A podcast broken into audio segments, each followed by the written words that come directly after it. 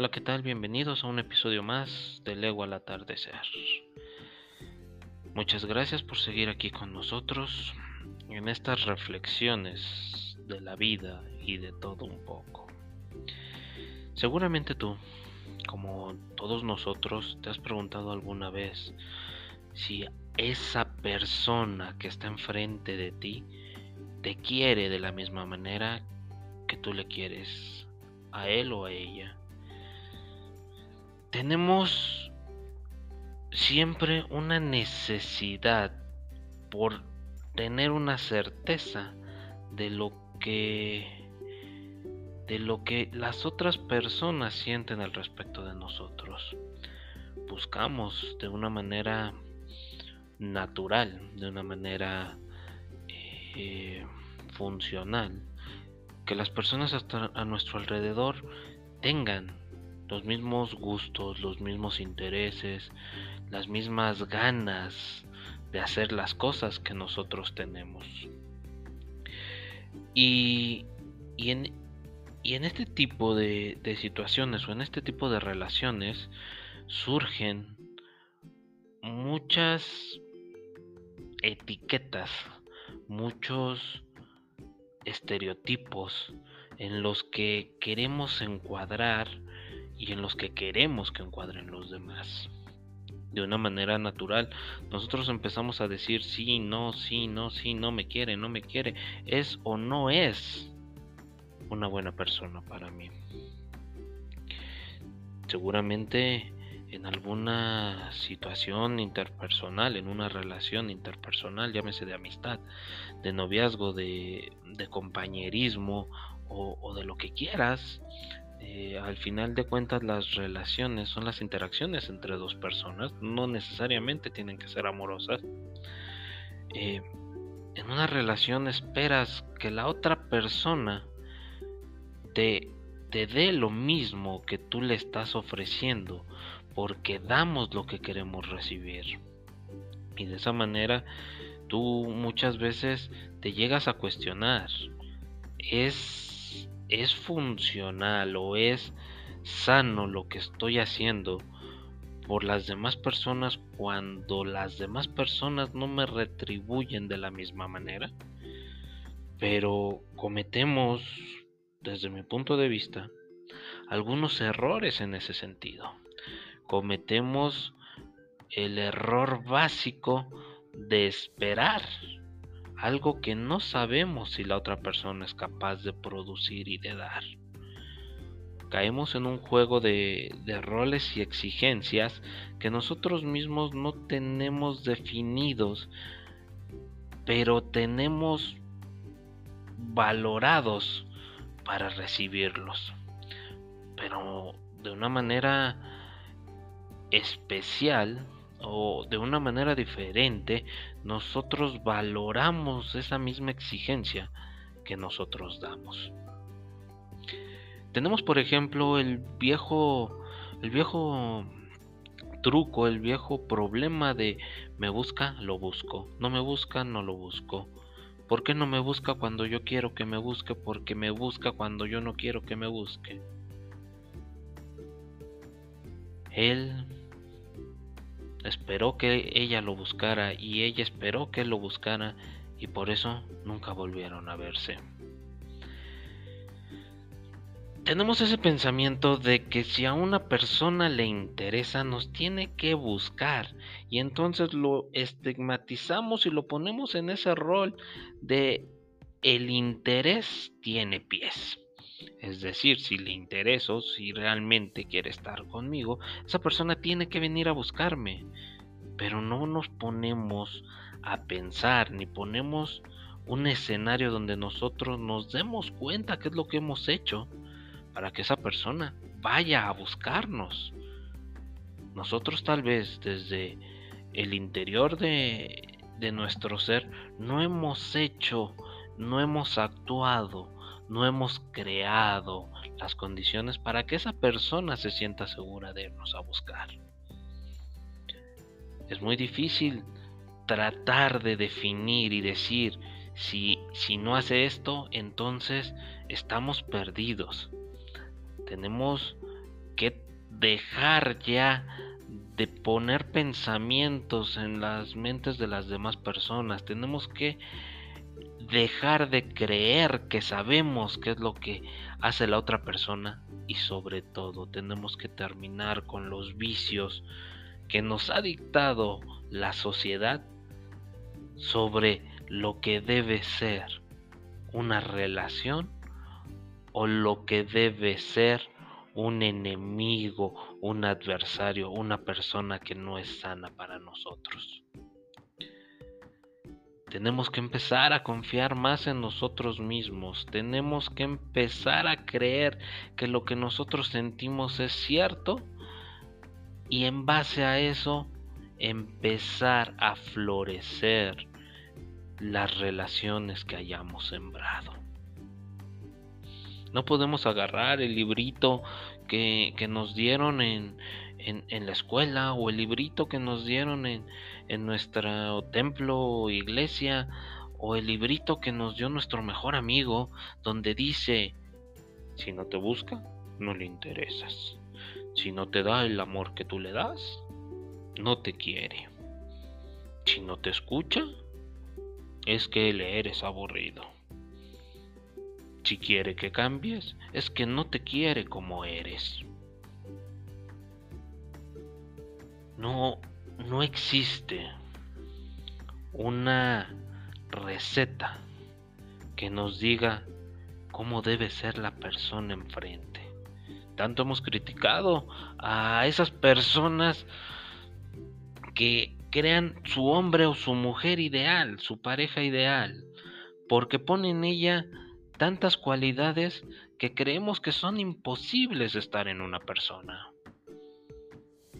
Y, y queremos de esa misma manera que entiendan nuestro listado de buenas costumbres, de, de buenas actitudes, para que en ese modelo de la persona perfecta estén todas ellas.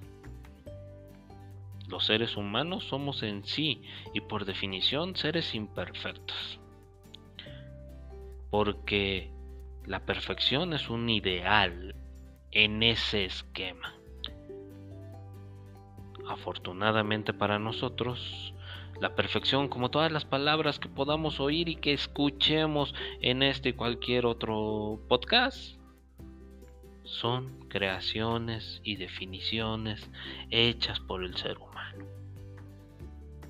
Entonces, la perfección sí puede llegar a existir, pero la perfección está dentro del ojo de la persona que la está mirando. Para alguien puede ser perfecto que, que una persona tenga los ojos azules, y para alguien puede ser perfecto que una persona tenga los ojos color miel. Para alguien puede ser lo más maravilloso que una persona use barba. Y para alguien lo más maravilloso es un, una cabellera color castaño que se ondea con el viento. Para alguien una rosa puede ser la flor más hermosa. Para otra persona, el morado de un árbol tan grandioso y majestuoso es el escenario perfecto. No podemos dejarnos llevar y dejarnos embarrar por todas estas nuevas tendencias que si bien tienen algo de razón y tratan de protegernos lo único que han hecho es alimentar nuestros miedos. Es verdad que hay personas que nos hacen daño y que hay personas que no compaginan con nosotros y no van a ser nuestros compañeros de vida. Pero no es posible que nosotros estemos hablando a diestra y siniestra de una situación de toxicidad. Todas estas exigencias, todos estos vicios que hemos optado por crear, estos nuevos conceptos en pro de protegernos y que solo han alimentado nuestros miedos a relacionarnos, principalmente afectan a las personas buenas. Y es ahí donde tenemos que hacer un análisis, una reflexión, un vamos a darle vuelta a la página y vamos a entender que no todo está del otro lado. Una relación, que es una interacción entre dos o más seres humanos, lo dice claramente. Dos o más. No puede haber una relación donde una persona ponga todo y la otra no ponga nada. Porque de esa misma forma no puede haber una, una, relación donde una persona tenga la culpa y la otra no. Donde una tenga la responsabilidad y la otra no. Eso no es una relación. Eso se convierte en una opresión o se convierte en una situación masoquista. Seamos pues un poco sinceros con nosotros y, y démonos cuenta que todo eso que deseamos, todo eso que queremos, todo eso que añoramos, empieza cuando nosotros empezamos a construirlo, cuando nosotros somos capaces de darlo, cuando nosotros entendemos que para que crezcan rosas tenemos que sembrar rosas, que para que crezcan mangos tenemos que sembrar mangos. Por eso no le podemos pedir peras al olmo. Porque si nosotros no sembramos las cosas, no podemos esperar que éstas lleguen por sí solas. No podemos dejar que nuestro miedo crezca y se alimente más fuerte que lo que es nuestra esperanza, que lo que es nuestra buena voluntad. Necesitamos seguridad, pero le llamamos toxicidad a compartir amigos, a compartir contactos, a compartir ubicaciones. Le llamamos toxicidad a recibir 10 mensajes diarios. Pero queremos que esa persona no esté ausente, queremos saber que está presente. Le llamamos toxicidad a tomarnos 5 minutos de nuestro trajín diario y hacer una llamada. Pero después empezamos a meter 20.000 pretextos, 12.000 excusas para decir por qué no llamamos. Se me acabó la pila. Es que no había señal. Es que estaba el teléfono guardado en el cajón porque así no lo piden en el trabajo. Le llamamos toxicidad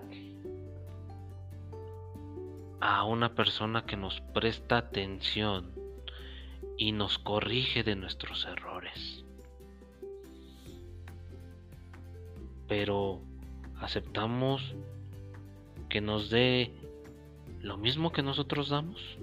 Entonces, si nosotros corregimos y le prestamos atención a los errores de la otra persona, ¿por qué no aceptamos que nos causen o nos indiquen nuestros errores? Le llamamos toxicidad, una persona que se la pasa hablando y hablando y no nos escucha nuestras necesidades, nuestros deseos íntimos, no sabe lo que queremos. Sin embargo, no nos ponemos a pensar si nosotros no somos los que hablamos, si nosotros no comunicamos lo que sentimos, si nosotros nos sentimos mejor siendo escuchados que hablando. O viceversa, hablando que siendo escuchados. Le llamamos toxicidad a que una persona decida que ese corte de pelo no te va, que ese bigote en la cara no te va, que esa minifalda no te va, que ese vestido entallado no te va, que ese vocabulario no te va le llamamos toxicidad porque ese, eh, ese incisivo señalar esas características tuyas se sienten como críticas y como una necesidad por cambiar. Queremos cambiar a la otra persona aunque sepamos que las personas no cambian. Pero cada uno de esos comentarios, cada una de esas situaciones alimentan de la manera más sincera lo que necesitamos o lo que estamos buscando en una relación. Y dependerá de cada integrante de esa relación si se puede modificar la circunstancia para que nuestro actuar no se convierta en el odio del otro, sino en la fortaleza del otro. Le llamamos toxicidad a la persona. Esa persona es tóxica para ti. Esa persona te hace daño. Esa persona te está minando. Cuando la única toxicidad que hay es el miedo que tenemos a ser nosotros mismos. Cuando tú logras ser tú mismo, cuando tú enfrentas esos miedos y los acompañas, entonces no habrá persona que te quiera cambiar, porque tú no podrás cambiar. No habrá persona que te dé reglas de lo que tienes que seguir, porque tú siempre vas un paso adelante. No habrá persona que no vea esa luz en ti y no se enamore de ella, porque tú te estás amando a ti mismo. Ponemos nuestra felicidad en las manos de los otros. Dejamos que los otros creen esas normas, esas reglas, esos ideales y nos esforzamos por encontrarlos porque imaginamos que la otra persona está buscando esas mismas normas e ideales y que si nos encuentran, nosotros los estamos cubriendo. Y entonces le llamamos tóxico aquella persona que rompe esas normas. Le llamamos tóxico aquella persona que cumple cabalmente con ellas. Porque no estamos satisfechos con uno ni con otro, porque nos sentimos agobiados de que sean tan perfectos a la vez de que nos sentimos amenazados de que no lo sean. Les decía yo que todas estas formas tóxicas que nos hemos inventado principalmente han dañado a los buenos. Tenemos miedo de que una persona nos alabe, nos halague, nos diga hermoso, hermosa, guapo, bonita, etcétera, etcétera. Pero ese miedo solo lo tenemos cuando la persona no nos agrada cuando la persona no es de nuestro de nuestro entendimiento, no es lo que nosotros esperamos en una relación. Si tu tu jefe cara de mono con una pata chueca y una cadera dislocada te dice, "Hoy te ves linda." Inmediatamente estas alertas ya te dicen, es toxicidad, es toxicidad, te está acosando. Si tu compañero de 1,80 con nada de panza, músculo normal, pero una sonrisa cautivadora te dice, oye flaca, estás pa'l jale. Te emocionas y dices, sí, sí es cierto, le intereso, me gusta, es maravilloso. Simplemente porque te agrada. Simplemente porque es una persona que tú ya le pusiste esos ideales encima. Debemos de pensar que la toxicidad empieza en nosotros que la seguridad empieza en nosotros, que los miedos se alimentan en nosotros y que la felicidad, la primera felicidad, está en nosotros. Cuando demos un paso hacia adelante, no pensemos en alcanzar la felicidad en los otros, la felicidad que tiene él, la felicidad que tiene ella. Cuando demos un paso, seamos felices por haberlo dado, porque eso nos va a llevar adelante. A uno, dos, tres escalones nuevos. Siempre tengamos presente que debemos aprender, siempre tengamos presente que la vida no está escrita. Y como la vida no está escrita y el destino no existe, sino que lo vamos formando, las recetas solo funcionan como guía, pero no están escritas para nosotros. Es como tomar un medicamento, el cual es genérico y el cual es para todos. Probablemente no nos cure a la misma velocidad. Pero si ya consultamos a un especialista y ese especialista se tomó la molestia de ver cuáles son tus particularidades, entonces tu medicamento personalizado te va a ayudar mucho más rápido de lo que esperamos. Dejemos atrás los roles generalizados. Estos nos van a ayudar como guía y nos van a permitir conocer o atrevernos a conocer a las personas. Pero no nos van a ayudar a entender y saber quién es una persona. Tú, tú que me estás escuchando seguramente estás viendo alrededor a todas tus personas y dices, todas tienen un patrón, todas son iguales pero cada una tiene un dolor, un amor, un pensamiento, una tristeza, una alegría que nosotros no imaginamos. La próxima vez que te preguntes, ¿por qué no me busca? ¿Por qué esa persona espera que sea yo quien vaya y le diga, perdóname? Espera que sea yo y le diga, arreglemos las cosas. Espera que sea yo y le diga, ¿quieres hablar? Pregúntate si no fuiste tú quien arrinconó a esa persona hacia ese rol. Si no fuiste tú quien arrinconó a esa persona a esperar que siempre des tú el primer paso. Porque alguna vez quizá él lo hizo y tú reaccionaste de una manera incorrecta. No, no debemos quedarnos en un rol. Y, y sí, él debería de alguna manera volverlo a intentar. Una, dos, las veces que sea necesario.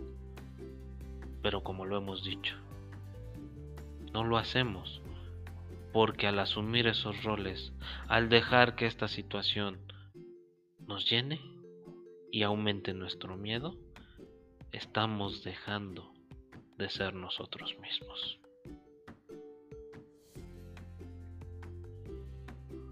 Muchas gracias y esperemos que esos roles solo sean con canela. Hasta la próxima.